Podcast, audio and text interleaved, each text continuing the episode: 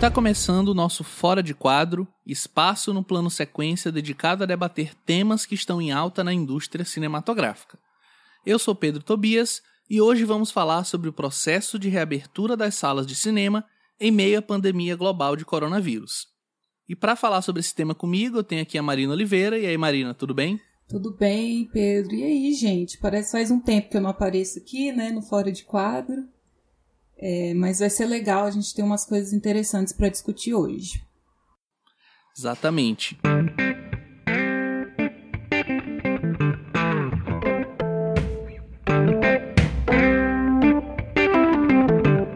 E já entrando no papo, é, Marina, eu queria te perguntar quando foi a última vez que você foi ao cinema? Você lembra, tipo, a, mais ou menos a data e o filme, pra gente traçar esse panorama desses Lembro, últimos como meses? não lembrar? No meu caso, foi uma experiência boa. Eu assisti O Homem Invisível, né? É, isso em janeiro? Fevereiro? Não sei. É, mas para mim acabou que não foi tão sofrido esse processo, porque do ano passado, do final do ano passado para cá, para esse ano, eu tava com uns projetos super corridos assim, e eu não tava conseguindo ir no cinema com a frequência que eu gostaria. Então eu tava escolhendo bem os filmes que eu ia ver no cinema, né? Aí o último que eu assisti foi O Homem Invisível, foi uma experiência boa, a sala de cinema não tava lotada. Consegui ter o silêncio necessário para ver um filme de terror, né? E gostei bastante do filme, assim, mas parece que foi há 10 anos atrás mesmo, já faz muito tempo. Sim. É, eu também vi há bastante. O último filme que eu vi no cinema foi o 1917, do Sam Mendes, em, no dia. Acabei de pescar aqui no dia 7 de fevereiro. Foi a última vez que eu fui ao cinema e desde então. Só em casa mesmo. É, até porque aqui, e aí a gente vai, pode já entrar nesse tema, a gente não tem muitas opções, porque uma alternativa que alguns exibidores encontraram foi adaptar espaços abertos para cinemas drive-in. Né? É, e aí isso especialmente nas grandes capitais. Sim, São Paulo, Rio. É, eu sei que Brasília também tem, Porto Alegre, enfim. Aqui não tem, aqui em São Luís, então. E eu queria muito que tivesse, assim, por mais que a experiência, pelo que as pessoas dizem, é bem cara, É. né? E não é. A qualidade não é das melhores, mas eu acho que ter essa experiência era uma coisa que eu. Que eu super teria vontade de fazer, mas enfim, não tem essa oportunidade. Você chegou aí em algum? Tem algum aí? Não, aqui não tem. Eu acredito que tem. Até, até ano passado, assim, antes da pandemia, tinha um Cine Drive-In em Brasília. é, que funcionava assim. Mas o meu problema com o drive-in não é porque a experiência não é tão legal, porque eu faria qualquer coisa para sair um pouco de casa ultimamente, assim. É, tomando os cuidados e tal, seria interessante realmente para sair de casa, comer alguma coisa fora e tal, mas é porque esses drive-ins eles estão vindo para passar filmes antigos, né? Assim, antigos que não Uhum. são lançamentos. É, e é uma pena porque o, o ano começou muito forte, né? Assim, com lançamentos muito bons. Eu lembro que em janeiro eu gravei um programa com a Cinemação da gente fazendo as projeções para 2020 que tinha de lançamento, assim, e tinha muita coisa boa para acontecer esse ano. E a gente tá vendo aí os planos dos, dos grandes estúdios serem frustrados, né? É, até com essas tentativas é, é, de fazer esses lançamentos de outras formas, né? No caso da Mulan, que a Uhum. gente é, vai comentar aqui, que foi direto pro, pro on-demand da Disney e tal. É, e a gente tá vendo os estúdios sofrendo um pouco com isso daí, né? É, porque, querendo ou não, você lançar na plataforma de streaming não vai dar o retorno financeiro, o filme eu acho que nem se paga, né? Dessa forma. E acaba levando muita pirataria, querendo ou não, né? É, no caso da Mulan, como é um serviço de streaming, o Disney Plus não chegou no Brasil ainda, né? Isso, tá com, se eu não me engano, ele tá com a estreia prevista para ou é o final desse mês ou é o começo do mês que vem. É, e assim, apes- a- apesar de não ter no Brasil ainda, é, não vai chegar num preço muito legal, né? É, tanto por causa É, nem tanto o serviço, né, mas o, o próprio, o próprio filme. filme, né? O dólar tá muito caro e tudo mais. Então, fica esse impasse aí, né? Eu não sei também se funcionaria um lançamento é, no drive-in, por exemplo, né? Porque aí eu acho que não se paga mesmo também, né? Porque fica, vai ter que cobrar um preço muito alto é, e você não consegue colocar um número de pessoas é, expressivo assim por sessão, né? Para para fazer valer ali. É, fora que, especialmente no Brasil, o cinema ele já é bem excludente, né? Uhum. É, e aí, considerando que para você participar de uma sessão drive-in você precisa ter um carro, você já fecha ainda mais essa bolha de pessoas que podem assistir o filme. Pedro, e não só um carro, um carro de preferência com ar-condicionado. É, verdade. né? Com sistema de som, porque eu vi que os drive-ins você tem que sintonizar uma rádio, né, para você ouvir o som Isso. com qualidade. Então, se seu carro não tem som e se não tem ar condicionado aqui no caso de Goiânia, é impossível você ver um filme de duas horas num carro fechado, porque aqui a gente está trabalhando Uhum. com 40 graus e 15% de umidade, assim. Então, é, realmente, eu acho que é um ano para a gente desapegar um pouco dessa ideia de sala de cinema é, e tentar tirar proveito do, do on-demand mesmo, do que a gente consegue na internet e tal. É, porque, assim, eu pessoalmente, por mais que tenham as, as medidas de segurança e tal, eu é, não me sinto segura, assim, para estar nesses lugares fechados ainda, para para ter esse tipo de lazer, assim. Eu acho que como é um lazer, a gente consegue postergar, assim, deixar um pouco mais para frente ainda, né? É, eu super concordo. É, assim, eu sinto muita falta de ir ao cinema. A experiência toda de ir ao cinema é uma experiência muito boa. Uhum. Mas eu não tô com a menor vontade de voltar aos cinemas ainda. É, Ah, até não- os, não os próprios festivais, né? Que são bem legais da gente estar junto, porque é questão da experiência, né? Não é só você consumir um, um, um conteúdo, né? Você vai pela Sim. experiência. E aí veio o Leandro e trouxe uma notícia legal pra gente, né? Pra gente, em, re- em relação a isso, né? Você quer ler aí pra gente, Pedro?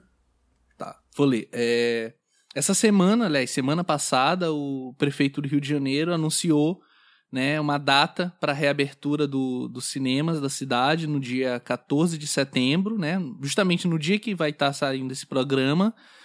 E aí os, os exibidores do Rio de Janeiro, em conjunto, fizeram uma, uma espécie de nota, enfim, falando que não vão abrir. Os exibidores de cinema da cidade do Rio de Janeiro agradecem o reconhecimento do prefeito de que nossas salas são tão ou mais seguras que restaurantes, salões de festa e academias. Os cinemas estão liberados para funcionar na cidade a partir de segunda-feira, 14 de setembro. Entretanto, não vamos abrir. Inesperadamente, a prefeitura decidiu suspender a compra de comida e bebida nas bombonieres dos cinemas e o consumo dentro das salas. Isso inviabiliza o negócio. Não conseguimos pagar os salários dos nossos funcionários nem os outros custos relacionados à operação dos cinemas. Dentro das salas de cinema, os clientes estarão sentados com distanciamento social, garantido no ambiente cujo ar-condicionado promove renovação de ar contínua e é regulamentado em lei e fiscalizado. O que nos diferencia de praças de alimentação de shoppings? O Rio escolhe um caminho de excepcionalidade em relação às demais prefeituras onde os cinemas estão voltando a funcionar. Lamentamos profundamente adiar mais uma vez essa reabertura, o que poderá acarretar o fechamento de salas numa cidade que já foi a capital do cinema, os exibidores do Rio de Janeiro. E aí é legal pegar essa nota porque ela mistura duas coisas, né? É, ao mesmo tempo, eu imagino essa volta prematura e essa volta prematura que é pela metade, né? E aí tem essa questão de, de vender a comida, das pessoas poderem consumir ou não alimento na, na sala de cinema. E aí entra toda uma questão de ponderação maior, enfim, sobre como é que vai ser feito isso, né? Não sei como você enxerga, assim, essa, essa nota. É, é a mesma coisa que eu penso em relação a tudo, assim, não só cinema, mas restaurantes e tal. É, no caso do Brasil, existe ainda mais essa necessidade de você retomar a economia, retomar as atividades, porque é, nosso país já está passando por uma recessão meio estranha, assim, desde antes da pandemia, né? A pandemia só agravou e tal. Mas eu acho que as pessoas estão. Tá rolando essas medidas de relaxamento, assim, sendo que o cenário não mudou em nada, né? É, a, o vírus continua o mesmo, assim, a, a propagação da doença continua a mesma, na mesma velocidade, assim. Só que tá rolando esse sentimento de que tá todo mundo cansado, né? E querendo move on, querendo seguir em frente e tal. Eu acho que não deve reabrir.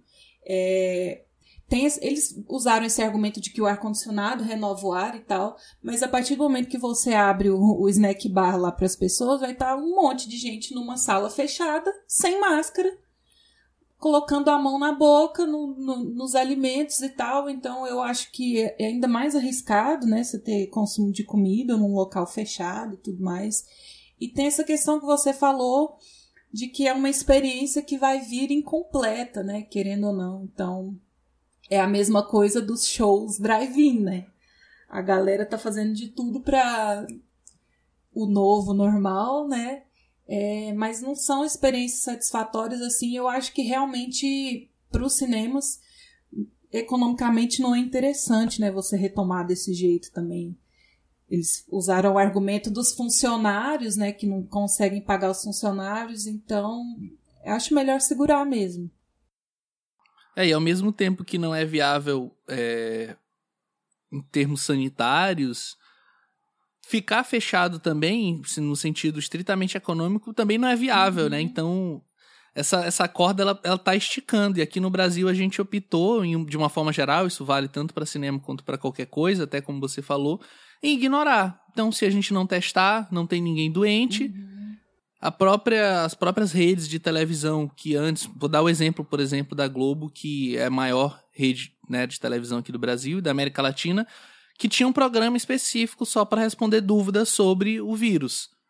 E esse programa já acabou e a própria programação da Globo, que estava toda modificada, ela já começa aos poucos a retornar. Já tem novela sendo é, filmada novamente, já tem programa, por exemplo, o Faustão, que é um programa grande aos domingos, já está sendo exibido de novo ao vivo, enfim, com algumas regras, algumas modificações, mas é, parece que a gente escolheu esse caminho de se a gente não falar sobre o vírus, ele não existe. Uhum meio que jogar para debaixo do tapete e torcer para o tapete não apodrecer a casa toda.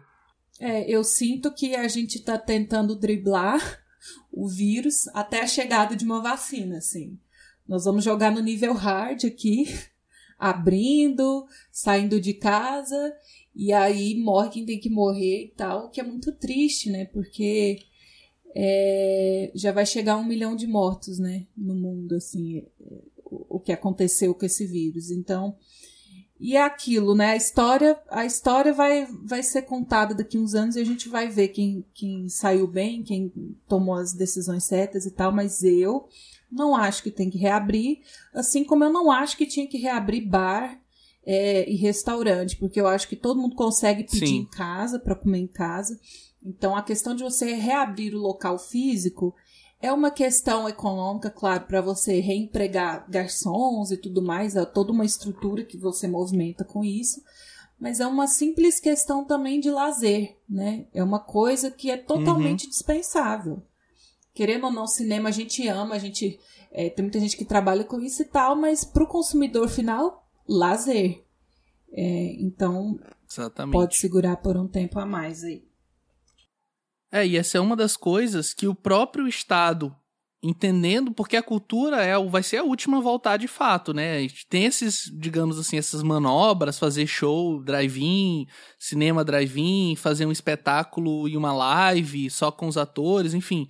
Mas a cultura, ela vai ser a última a voltar de fato. Os bares, restaurantes, academias, shoppings, todos já voltaram.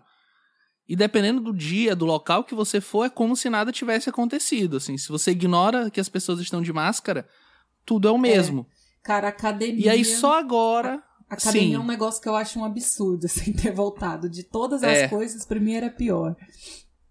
E foi uma das primeiras a voltar, né?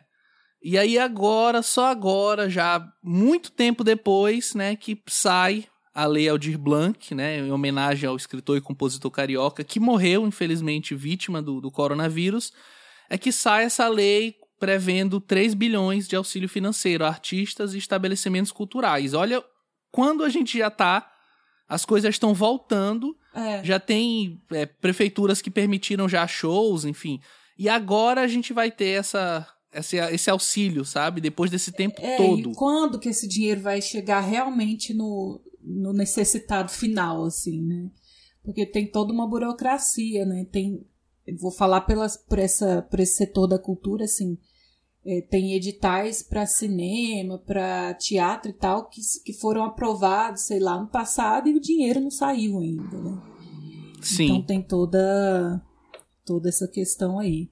Mas é isso, o Gustavo Lima tá lá pedindo para voltar com os shows. E é um... É, e sendo que para ele não, não faz, faz, nenhuma diferença, né? Ele faz uma live dessas e ganha não, milhões, assim, só por ficar em casa uma bebendo. Uma foto que ele posta com o bebê dele no, no Instagram, ele já ganha o, o dinheiro de um show, assim. Então, mas é isso, a gente vai continuar acompanhando, né? Eu acredito que até o final do ano as coisas, as coisas voltem ao normal mesmo, que o brasileiro não vai querer passar o Réveillon em casa, o brasileiro não vai querer passar o carnaval em casa, né? Como a gente viu aí no feriado 7 de setembro, realmente as coisas voltaram ao normal.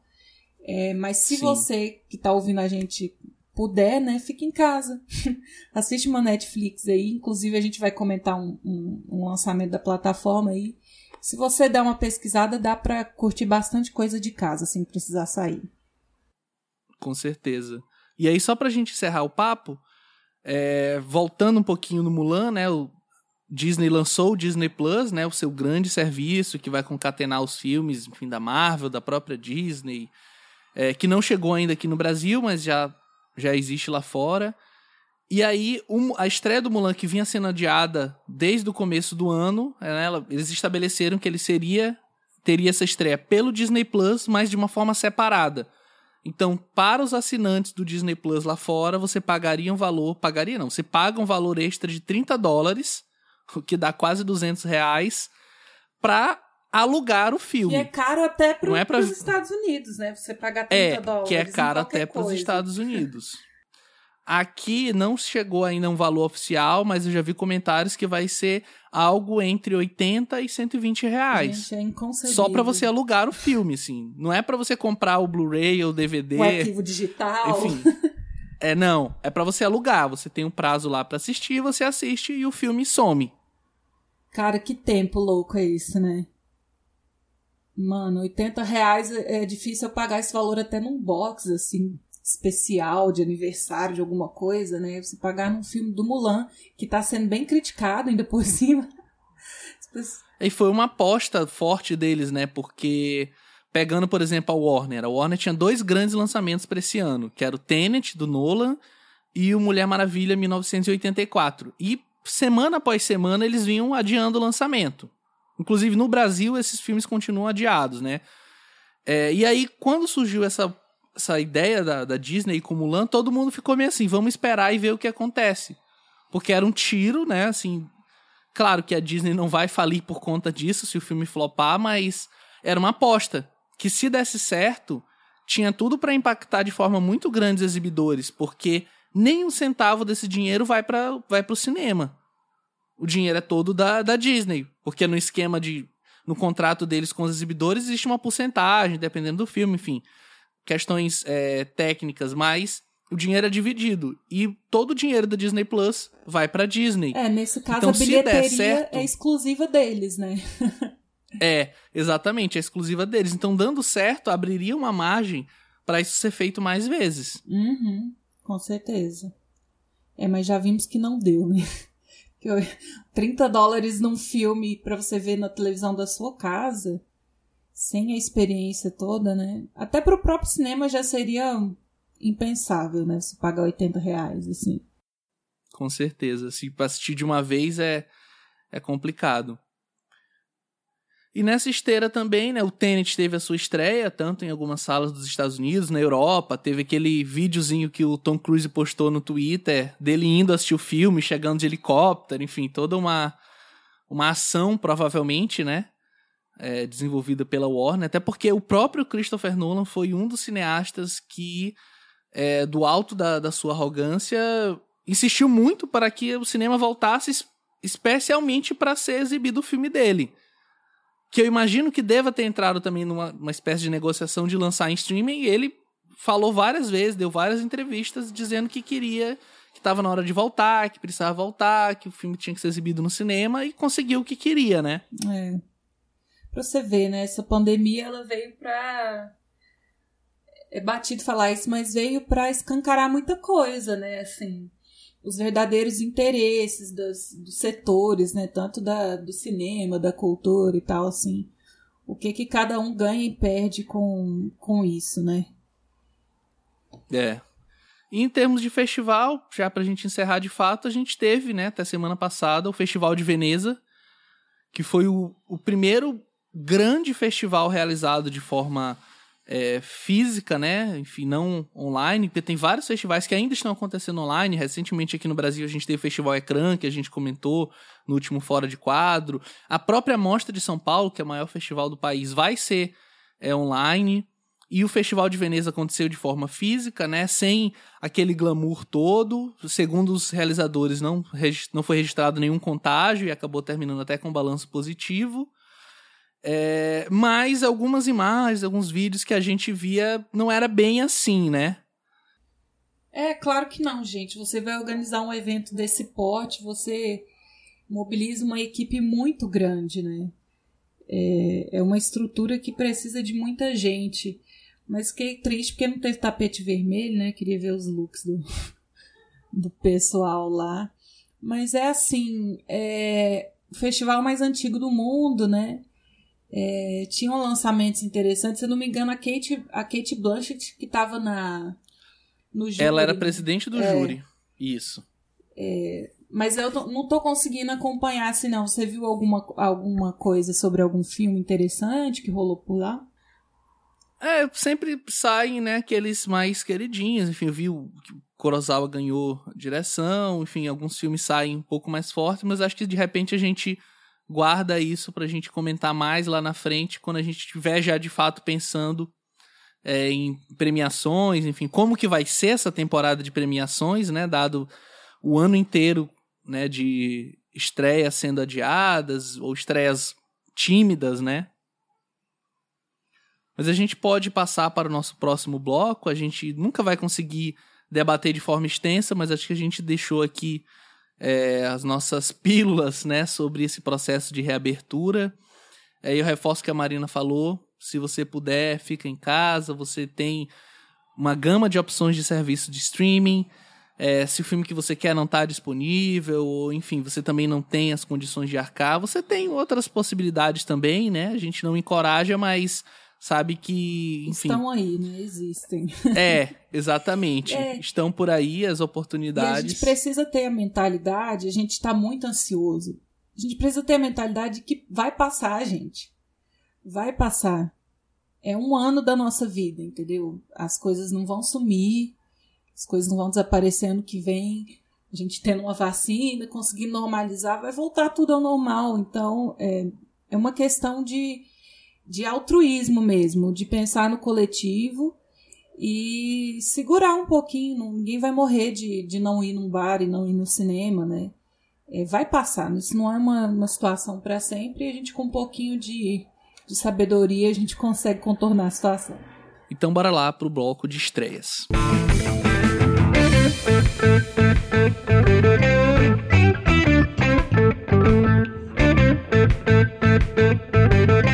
Bloco de estreias abordamos mensalmente algum filme que tenha sido lançado recentemente nas plataformas digitais, seja direto em streaming ou através de vídeo on demand.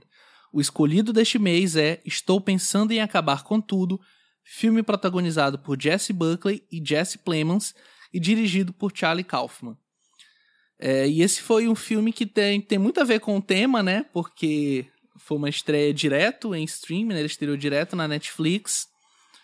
É, e gerou um, um, buzz bem interessante e várias discussões, inclusive, né, sobre é, os, de um lado os que gostaram e os que não gostaram, e no meio de tudo isso o tema chegou no ponto de ah, explicar um filme, se não gostou é porque não entendeu. Eu acho que até cabe a gente comentar um pouquinho isso, mas o que você achou de Estou Pensando em Acabar com Tudo, Marino? Gente, é uma comoção esse filme, né? É, acho que as pessoas estão procurando razões para amar ou odiar o Charlie Kaufman. Eu digitei o nome aqui no Google e já apareceu uma avaliação de 2.4 para esse filme. E é interessante porque eu acho que eu vou na contramão de tudo isso que a gente vê no Twitter, as pessoas amando e odiando, assim, porque eu tive uma. Eu tenho uma experiência bem morna, assim, com esse filme, para ser bem sincera. É, eu tem questões nesse filme que eu acho muito fortes, né?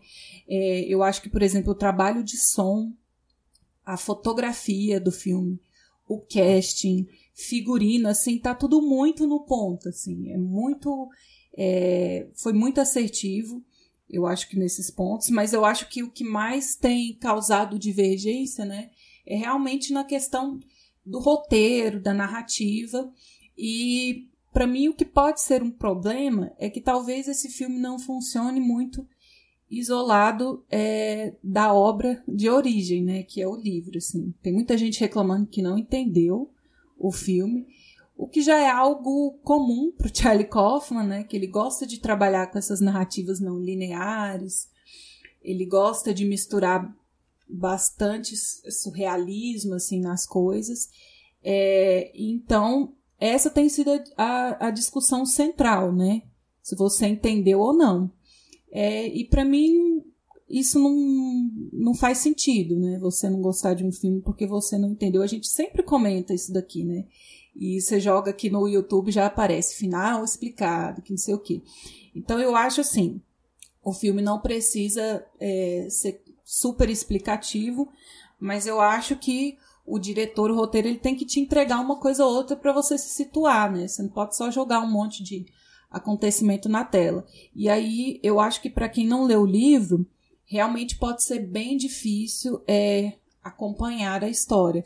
Mas assim, eu pelo menos, depois que eu entendi é, que na verdade o protagonista era o Jake, não era a Lucy e tal, era um filme sobre o Jake, não sobre a Lucy, é, ficou tudo muito mais fácil de entender. É, é um filme verborrágico, assim, mas eu acho que as discussões que eles tratam em alguns momentos são interessantes, em alguns momentos são cansativos é um grande processo de morte, né? Esse filme, assim. É, mas uma coisa que eu eu gostei dessas dessa dessas não é viagem no tempo assim, mas eu acho que são é o processo de pensamento do, do Jake, né? A gente quando pensa nas coisas, quando a gente reflete sobre a própria vida, os pensamentos eles vêm um em cima do outro, né? A gente lembra de um bullying que a gente sofreu na escola, depois do primeiro namorado, depois disso daquilo é, eu acho que o filme é muito feliz em retratar isso, assim. Quando a gente pensa sobre a nossa própria vida, os acontecimentos vêm amontoados, assim, né? Um em cima do outro.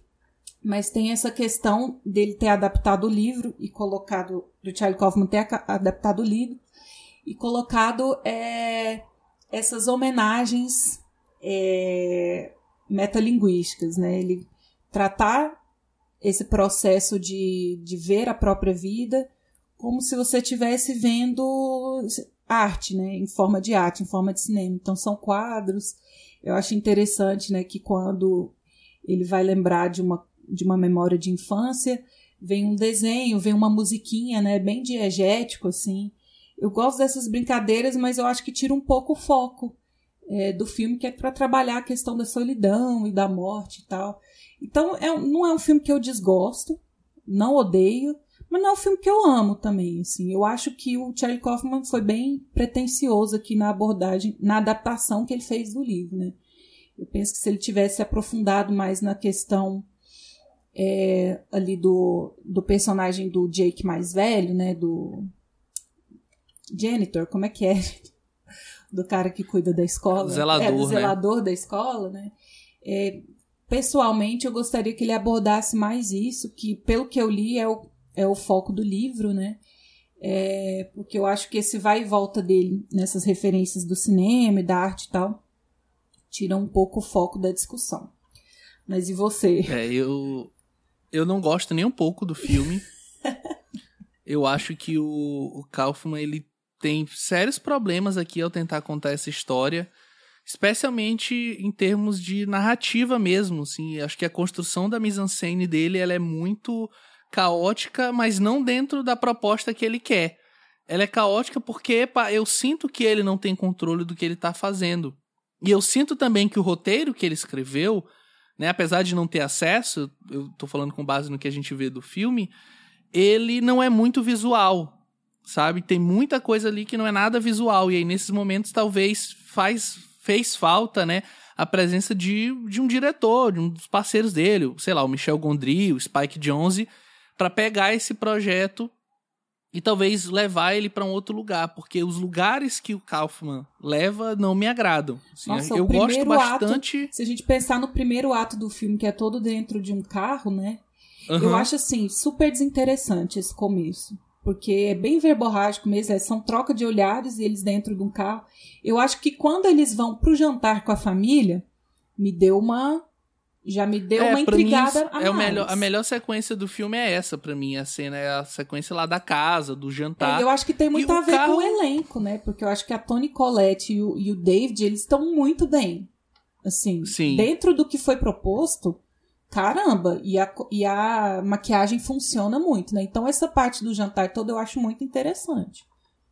É, o carro é basicamente um podcast, assim, você é. pode sair, deixar, sei lá, se você tá assistindo com fone de ouvido, você dá um alt tab aqui no seu computador e, e fica só ouvindo, fotos, porque não, né? ficar... é, não, não é nada visual, assim. Uhum. Por mais que seja a proposta do, do diretor, parece uma proposta meio preguiçosa para mim. Uhum. É, e apesar de eu gostar da cena da casa, eu acho que tudo que vem depois dela também, para mim, não inclusive, eu não consigo. Nenhum, né? É, e eu não consigo nem lembrar direito, sabe? Se eu parasse para pensar agora, ah, o que acontece depois que eles saem da casa? Não, não me vem muita coisa à cabeça, porque parece uma, uma série de imagens jogadas que tentam fazer uma, uma, alguma referência a alguma coisa e que funcionam muito mais na cabeça de alguém que tá vendo com o olhar já direcionado. Então, ah, não, agora isso aqui é porque quer dizer isso aqui. E eu acho que, sei lá, jogar pro público é uma, é uma tarefa muito preguiçosa mesmo, de fato. Não que o diretor tenha que direcionar o olhar do seu espectador, mas acho que a forma como ele faz aqui não me agrada. Assim, eu não gosto. Inclusive, é, só completar rapidinho, Marina. Inclusive, gosto menos ainda, né? Porque uma coisa é o público, uma coisa é a gente, como espectador, conversando informalmente sobre o filme. Mas eu gosto menos ainda da figura do crítico de cinema profissional que se presta o papel de explicar um filme. Ah, eu vou explicar esse filme. Ah, isso aqui. Tudo bem, a, a crítica ela envolve um trabalho de interpretação, ela envolve um trabalho de análise. Mas você virar e falar, eu vou explicar esse filme para você, eu vou te dar uma interpretação, e essa é a interpretação do filme definitiva, e dizer que isso é papel também da crítica é uma coisa que me incomoda muito, que foi uma coisa que eu vi nas redes né? sociais. Ai, é, saco, exatamente. Gente. É por isso que eu amo David Lynch, assim. Porque toda vez que alguém chato, um crítico chato, vai trazer essa discussão, ele já corta na hora. A minha obra tá aí, entenda o que você quiser. Mas não tem uma verdade absoluta, assim. E se tem, ele nunca vai contar, né? É, então, assim, eu acho que eu não consigo odiar esse filme realmente porque eu fiquei encantada com as atuações, assim. É, e a forma como ele troca o figurino é, até mesmo o cenário ele vai mudando de acordo com o sentimento ali dos personagens e tal. Eu acho isso tudo é, muito bem realizado. Mas o que eu sinto, assim, num todo, é que teve muita pretensão da parte do diretor é, em manter essa fama que ele tem de contraventor, é, que questiona e que não segue um, uma linha e tal que devia ser o estilo dele, mas aqui eu não acho. Eu acho que ele ficou meio que refém de si mesmo, sabe? É, de uhum. ter que, em todo o trabalho dele, causar essa comoção, essa confusão e tal. E isso não se tornou um, isso não é um meio mais para ele realizar uma história, mas virou a finalidade, você entende? Então, sim, sim, eu entendo. Esse filme é essa confusão é a finalidade e não uma ferramenta que ele está usando para contar a história, né? Então, mas ainda assim não, não consegui odiar não. E eu acho que isso é o pior para mim. É quando o filme não me causa no, nada, no sabe? limbo, né? É, Sim. Assim, talvez, talvez eu precisasse revisitar para ter uma impressão mais forte, mas acho que não merece não. É, não eu vou gastar duas não horas gostei e não tenho nenhuma vontade de de revisitar esse filme, assim. Talvez eu faça isso algum dia mais lá pra frente, mas assim, hoje eu não me vejo vendo que foi, não foi uma experiência positiva de forma alguma, assim. Mas eu acho que é um é... filme importante, Pedro, para as pessoas é, que às vezes não se aprofundam tanto na crítica cinematográfica, que veem as coisas muito por só para assistir, por lazer, assim, por diversão, ela se depara com um filme desse, ela vai pelo menos tentar pensar por que que ela não gostou. Ou é, por que, que talvez... ela não entendeu. Gera uma discussão, ah. querendo ou não. Talvez pro, pro público de uma forma geral, nesse público que não se aprofunda muito na cinefilia, de Netflix né? avido, né? Isso, ele vê o que tá ali na, na, na, na interface, né? Na, na, página inicial. Talvez seja interessante, apesar de eu, de eu ter a impressão de que esse filme também ele tá bem escondidinho ali, sabe? Eu digo pelo próprio destacamento Blood, por exemplo, que a gente comentou aqui do Spike Lee, que é um grande diretor, um lançamento absurdo da Netflix, é, e que eu mesmo, pra ver, eu tive que procurar o filme. Assim, Teve não que tava, digitar o nome, né? É, eu tive que digitar o nome para procurar. E eu sinto que talvez, dependendo do, dos usuários, de uma forma geral, talvez esse filme também não esteja ali, sabe, te chamando na, na página inicial. Mas se ele tiver, eu acho que eu super concordo, assim, com você. Que é aquele filme que você, como público geral, vê e vai atrás para saber mais. Ah, mas eu tive uma leitura, mas será que tem alguém que concorda comigo, enfim, vai consumir material sobre isso. Isso sim eu acho interessante. É, eu acho que o público em geral, quando assiste, fica puto, né? Nossa, que filme ruim, não entendi nada, né? É, mas é isso, assim. Eu, seria bom ter os meninos aqui, né? Porque eu acho que o Fernando gostou do filme. É, e acho que especialmente o Leandro, porque mesmo ele não tendo gostado, e eu acho que ele desgostou mais do que eu, ele é um fã do Kaufman. Uhum. Então seria interessante Teria bons ver... argumentos. É, exatamente. Saber o que, que ele tem a dizer é, sobre o mas filme. Mas se você que está ouvindo aqui a gente é, quiser comentar alguma coisa, escreve aqui. Não sei onde você está assistindo, mas manda um e-mail para a gente ou escreve aqui embaixo, porque a gente comenta no plano sequência, no próximo Fora de Quadro, a gente pode até continuar essa discussão. É, se vocês quiserem, assim, eu adoro ver o ponto de vista de outras pessoas, assim, porque se tem um filme que tem gente amando e odiando, os argumentos têm que ser muito bons. eu não consegui nenhum dos dois, assim. É, mas é isso, né? A Netflix está atirando para todos os lados, acho impressionante. Tem todo tipo de lançamento, né, na Netflix. E esse caso, isso que você descreveu de você ter que pesquisar um filme para conseguir assistir, que foi o meu caso também, né? É interessante como essa coisa da, do algoritmo é, não está funcionando de forma tão óbvia, né? É, porque, por exemplo, o meu perfil na Netflix, eu assisto muita coisa fora do, do eixo, assim mesmo, né? Eu, eu vejo muita coisa que o pessoal não tá, não tá assistindo, assim. É, e mesmo assim não me recomendou, né? Esse filme. Eu, eu tô aqui pensando, para quem será que a Netflix tá recomendando esse filme? Pro Leandro? É, mas se você procurar, tá lá, né? É, se procurar, tá lá. Se você descer um pouco a lista e tal. Mas eu acho que a Netflix tá trabalhando muito com o top 10, né? E os lançamentos da semana. Eu acho que essa questão de ler o seu perfil daquilo que você tá assistindo e te recomendar, eu acho que não tá funcionando assim mais. É, porque geralmente quando eu abro a home lá, tá sempre assim, os, os mais assistidos da semana e os lançamentos que estão chegando, né? Mas é isso, gente, sem preguiça, vamos, vamos pesquisar aí o, coisas do nosso interesse, né? Mas se você chegou até aqui não, não queria levar spoiler de algum tipo e tal, e ainda não viu o filme, eu recomendo que você assista, nem que seja para passar raiva. É, é interessante você pensar depois, né? Por que você não gostou e tudo mais. Acho que gera boas discussões. E esperar, assim, que o Charlie não caia nessa, né? Nos próximos trabalhos dele, é... que ele consiga escrever os seus roteiros ou dirigir os seus filmes, não pensando no que o público vai esperar dele, né? É, talvez se desafiar nesse sentido e fazer algo totalmente diferente do que ele vem fazendo, né? Porque eu senti muito isso, assim, como essa questão estilística dele, na verdade, virou uma finalidade para, não sei se para se reafirmar, é, e isso me desagrada um pouco. Então é isso, gente. Como se a gente já não tivesse dito o suficiente, estou pensando em acabar com tudo, está disponível na Netflix.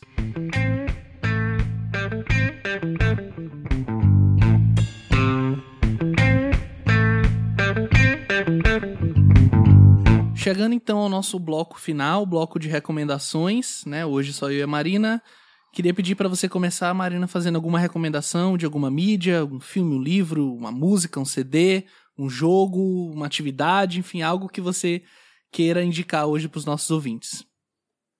Engraçado, né, que com essa falta de, entre aspas, lançamentos, assim, existem lançamentos, mas não com a frequência que a gente tinha, né? Chegava um mês, a gente pegava ó, o calendário de lançamentos em setembro e já ficava querendo escolher os que ia assistir, né?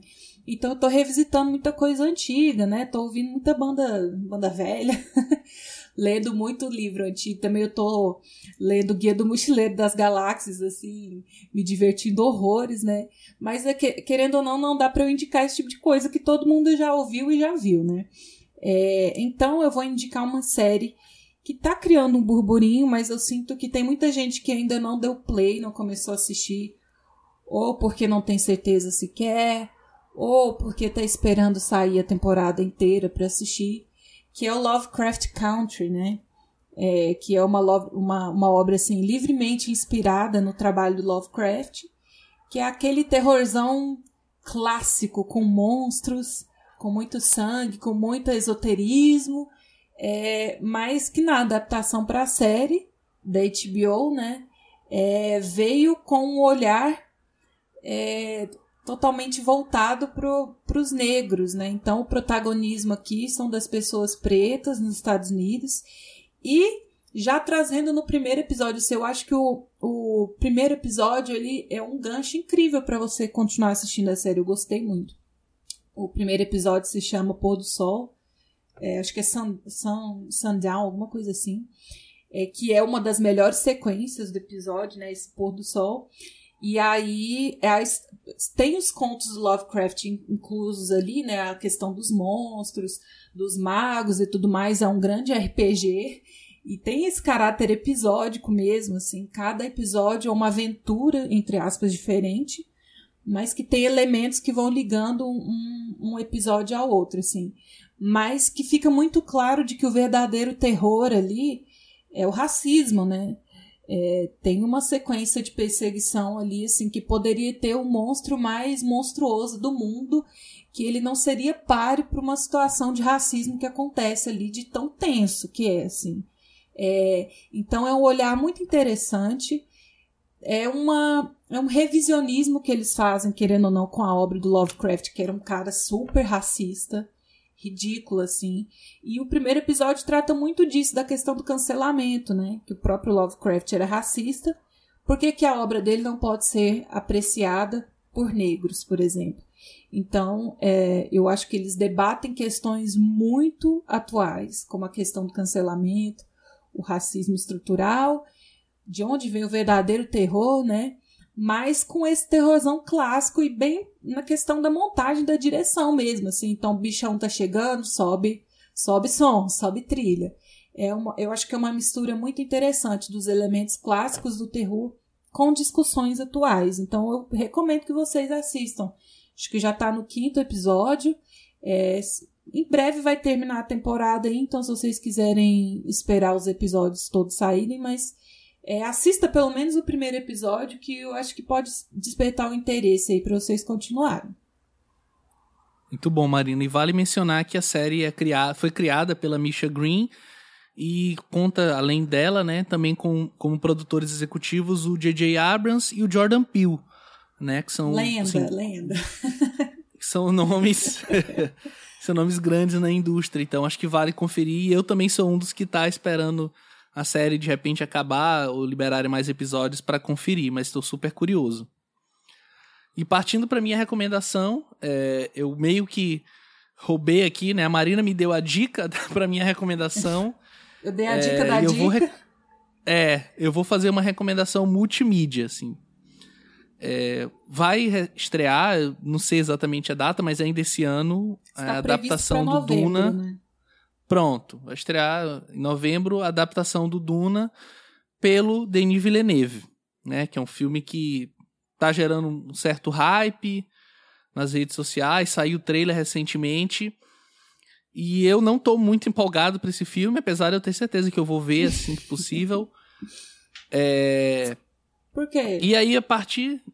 Ah, não sei, eu acho que o. Depois do, do Blade Runner 2040, 2049, né? Ou é Uhum. 46? 49.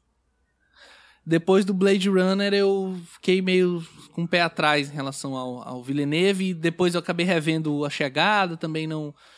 Gostei menos do que quando Sério? tinha visto a primeira vez. Então não tô tão empolgado assim. E especialmente eu tô achando tudo, assim, as imagens que já saíram muito apático, assim, muito sem cor. Uhum. Que eu acho que é o contrário da, da proposta de Duna. Mas não tô aqui pra falar sobre Duna do Villeneuve, que nem saiu ainda. É, não, mas faz sentido, porque se a gente pensa que o universo é bem parecido, por exemplo, com o Mad Max, e a gente viu o que o. o... Ai, eu esqueci o nome do diretor. É, Frank Miller. É. E se a, a gente viu o que o Miller conseguiu fazer numa distopia, no meio de um deserto, com tanta cor, né, com tanta dinâmica, é interessante. Isso aí que você apontou. Não, gente, George Miller. É, Frank George Miller é Miller. o escritor de quadrinhos. Nossa, que vergonha, ainda se diz crítico de cinema, né? Mas diz aí a indicação. Tá, é... A minha indicação principal é o livro Duna, né, escrito pelo Frank Herbert, um dos maiores livros de ficção científica Clássico. De todos os tempos, assim, que é, serviu como base e inspiração para muita, muita coisa que a gente vê e nem sabe que foi, né? Desde Star Wars até qualquer dessas séries de ficção científica utópica adolescente que estão saindo hoje em dia. É um filme de 60, e- é um livro de 65, desculpa, é, que é um livro bem grande, inclusive, esse primeiro livro, apesar de eu ter consumido ele é, ferozmente, ele é um, É um livro tijolo. bem grande. É, é um tijolão, assim, mas que é uma leitura super fluida, ele tem um milhão de conceitos, mas não é uma, uma leitura que te deixa confuso em relação a isso. Ele vai te apresentando aquele universo, ele vai te mostrando aquilo, é, e quando você vê, você já entendeu tudo sem ele jamais ter parado um segundo pra te explicar, olha, isso aconteceu assim, começou assim, a história foi assim. Aí a gente chegou aqui, não. Você já tá lá dentro e ao longo do livro ele vai te apresentando todo o background de que te levou até ali. As tretas É, é um livro- políticas, né? Eu acho que essa questão Isso, política sobretudo é muito forte, isso. né? É muito, muito forte no, no livro. É mais do que a ação em si, até porque quase não tem muita ação. Acho que o, o forte mesmo é essa questão política e de como aquelas famílias, como aqueles, aquelas corporações e as guildas espaciais se, se relacionam. É uma leitura muito legal. E aí, além de recomendar o livro Duna, acho que vale também recomendar a série de livros, né? São seis livros oficiais, mais uns outros livros foram lançados depois que comentam a série, né? Que é a série As Crônicas de Duna. Eu não li ela toda, eu tô no terceiro livro, que é Os Filhos de Duna, né? Mas tô lendo aos pouquinhos, porque eu tô querendo, é, como fala, segurar, né? Fazer render, vamos dizer assim, porque o primeiro livro eu devorei ele muito rápido. Você quer se deliciar um pouco. Exatamente. E além dos livros, né, dessa série de livros, eu quero recomendar dois filmes, né? O primeiro é a adaptação do Duna, dirigido pelo David Lynch. É um filme de 84 com Kyle MacLachlan como é, Paul Atreides, né, o personagem Vale principal. só pela nostalgia, já vale se assistir filme. Eu vi recentemente, eu não tinha visto ainda, vi depois de ter lido o livro. É, apesar de ser um filme bem criticado, tanto pelos fãs do Duna quanto pelos fãs do David Lynch, é, eu acho que é um filme que vai ser descoberto, sabe? Acho que tem, tem alguma coisa ali, sim. É, assim, de- não tem nada que o diferente. David Lynch. Não tem nada que o Lynch põe a mão que é 100% ruim, assim, mas é um filme que é, é uma passagem meio triste na história do Lynch, porque ele mesmo não gosta do resultado final, né? Justamente porque ele não teve controle da produção. O estúdio não deixou ele fazer o que ele queria e tal, que foi o que aconteceu meio que na segunda temporada do, do Twin, Peaks, sim. e tal. Então a gente vê assim que quando tiram a autonomia dele, realmente as coisas não funcionam muito bem, né? É, ele precisa ter essa liberdade criativa, mas só por ser do Lynch já vale assistir. É, e o, e o filme ele tem também um problema que antecede o Lynch, que é tentar adaptar um livro inteiro em uma hora e meia, duas horas, assim, que é impossível, sabe? É, é, você tem que fazer, claro, concessões, opções, mas a ideia da proposta do filme seria adaptar o livro todo, e eu acho que só a primeira metade do livro daria história para um, pra um filme inteiro, enfim. Não sei como que esse filme novo do Villeneuve vai lidar em relação a isso, né? Eu imagino que já deva ter uma proposta de ser também uma saga, uma, uma trilogia, enfim. Né? É. é. E um outro filme que eu queria indicar, na verdade, um documentário, né? Um protofilme, é o Duna de Jodorowsky, que é um documentário é, dirigido pelo Frank Pavich, que fala sobre essa tentativa frustrada, que, enfim, é, é meio que uma lenda essa história que o Jodorowsky esteve prestes a dirigir uma adaptação do Duna também. E aí é o documentário que conta com imagens, mostra storyboards, o próprio Jodorowsky comenta sobre as propostas que ele tinha para esse filme e que fica aí, né? Esse filme tá no imaginário popular, tem muita gente que diz que seria maravilhoso, que seria uma ótima adaptação. Eu tenho minhas desconfianças Lenda. também, mas é, o documentário é super interessante para ver, especialmente se você já já viu o filme do Lynch, se você já leu pelo menos o primeiro livro, acho que vale também para meio que completar essa, essa gama de, de Duna, vamos dizer assim. Gente, mas é o universo expandido que fala, né? um livro que gerou uma sequência de uma série de livros, filmes, documentários, lendas urbanas. É uma responsabilidade para o DNI, né? Conseguir adaptar com sucesso essa, esse clássico, né? Eu penso que vai acontecer algo parecido quando decidirem adaptar, sei lá, Silmarillion, sabe? É, uhum. Porque é um negócio tão marcado no imaginário das pessoas que é difícil agradar todo mundo e ficar realmente bom, né? É, vamos ver, né? Vamos ver. Depois, daqui a uns, alguns foras de quadro, né? Enfim, quando o filme estrear, se ele chegar aqui no Brasil também, a gente, de repente, eu retorno para dar minhas impressões sobre é. ele.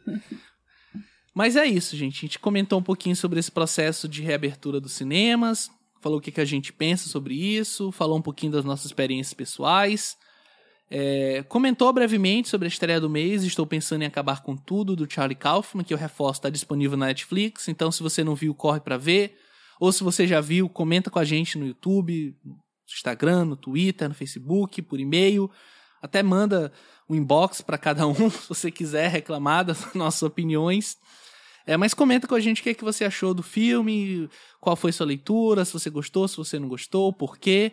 E a gente tem aqui duas ótimas recomendações: a série Lovecraft Country e a série de livros, o filme, o documentário universo de Duna. Duna.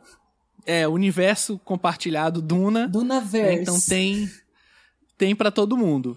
Valeu demais, Marina, pela companhia, né? De volta depois de alguns fora de quadro. Espero que no próximo a gente consiga reunir os quatro. Com certeza, gente. E fiquem ligados, porque, como vocês já sabem, ou não, mês de setembro é mês de aniversário aqui no, no plano sequência, né? Então tem um programa especial chegando aí. Fiquem nas redes que vai sair um teaser, alguma coisa assim. Mas vai ser muito legal a participação de vocês também comentando lá. Fiquem ligados, aí vai chegar muita coisa boa. Exatamente, muito bem lembrado, Marina. Setembro, mês de aniversário do Plano Sequência. Como sempre, a gente está preparando um programa mais especial, né? Para também agradecer aos ouvintes que nos acompanham já há três anos, praticamente. É. Ainda não está completado, mas a gente está no mês dos três anos. É, e esse foi mais um Fora de Quadro. Obrigado a todo mundo que está ouvindo até agora. Um abraço pro Leandro e pro Fernando que não puderam participar hoje. Tchau, tchau, gente. Tchau. Sobe trilha.